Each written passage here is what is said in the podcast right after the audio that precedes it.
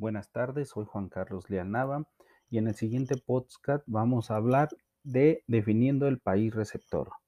Nuestro producto es de una empresa que se llama GCC, que es una empresa líder en la producción de cementos, concretos y demás agregados.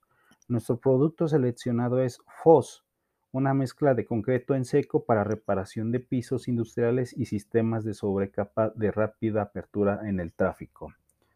Bueno, para definir el país receptor, yo analicé primeramente varios aspectos que son indispensables para saber si es factible o no es factible exportar nuestro producto al, al, país seleccionado. Entre estos aspectos encuentro el crecimiento económico del país. La probabilidad de crecimiento del Producto Interno Bruto en los siguientes años es el primer dato que debemos de analizar. Si al país le va bien en cuanto a su crecimiento se refiere, se puede representar una oportunidad para exportar el producto de la empresa. El poder adquisitivo también representa una condición que debemos de estudiar muy bien porque si hay una alta demanda de bienes y servicios, se puede saber que también habrá una alta demanda de nuestro producto para poder ah, venderlos a todas estas empresas que las van a necesitar. Las barreras arancelarias, como bien sabemos, los aranceles son impuestos a la importación de productos que se aplican a la hora que da entrada en las aduanas de cada país. Si eh, tienen impuestos muy altos a partir del 5 o del 10%, esto quiere decir que va a ser un incremento directo hacia nuestro precio que vamos a dar en el país de nuestro producto. Si son muy altos no nos conviene porque tendríamos que subir nuestro precio y no podría ser competitivo con los demás productos que estén en el país.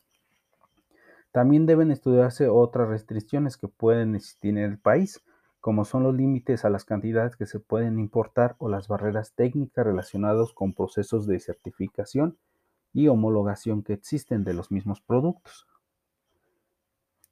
También debemos considerar la facilidad para hacer negocios. Se ha de valorar si las normativas y regulaciones del país favorecen a la implantación y desarrollo de negocios que queremos establecer. Se valora aspectos como tiempo y coste para construir, constituir una empresa, la facilidad para obtener créditos, los costos laborales, el costo del logístico, el cumplimiento de contratos y procedimientos de reclamación, qué tan fáciles o, o qué tan nos pueden apoyar para que podamos implementarnos en este país.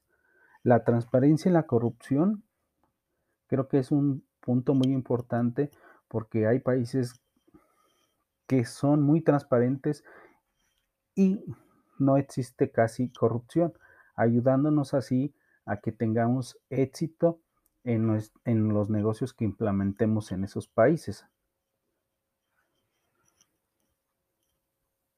Valores de importaciones. Un criterio esencial para elegir un mercado objetivo son las importaciones que realiza el país de los productos que se vende la empresa.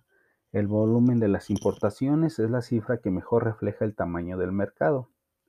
Analizando todos estos aspectos, puedo decir ahora sí qué país es el que seleccioné para exportar nuestro producto. El país seleccionado es Canadá. Seleccioné este país ya que analizando cada uno de los aspectos importantes para la exportación del producto, encuentro que este país está entre las 10 economías más importantes del mundo, con un crecimiento constante entre su comercio y producción de bienes y servicios. Además, considero un factor muy importante se tienen muy buenas relaciones comerciales con México y tratados de libre comercio que facilitan la exportación, además con un arancel de 0% de nuestro producto a exportar, ayudando a tener un menor costo de exportación y ofrecer mejores precios de nuestros productos. Por último, un aspecto muy importante es, existe en Canadá una demanda de nuestro producto de 490 millones de dólares que no está cubierta y que nuestro producto podría satisfacer una gran parte de esta necesidad. ¿Qué relaciones existen entre México y Canadá? Bueno, nos conecta con dos bloques comerciales fundamentales a nivel global. Por un lado, ambos formamos parte del TEMEC. Por otro lado, México y Canadá son miembros del Acuerdo Transpacífico de Cooperación Económica que vincula a 11 países de la cuenca del Pacífico desde Chile hasta Singapur, pasando por Japón y Perú. El comercio con Canadá es muy relevante para la economía de nuestro país. El mercado canadiense es sumamente significativo para nuestras exportaciones por encima de cualquier país europeo o, o asiático y solo por detrás de Estados Unidos. Los flujos comerciales totales entre México y Canadá se han multiplicado en 782% desde la entrada en vigor del TLSCAN, según datos de México y del INEGI. Por eso considero que Canadá es la mejor opción para exportar nuestro producto. Bueno, espero que hayan entendido un poco de lo que quise explicar sobre mi tema que seleccioné el país de Canadá. Hasta luego.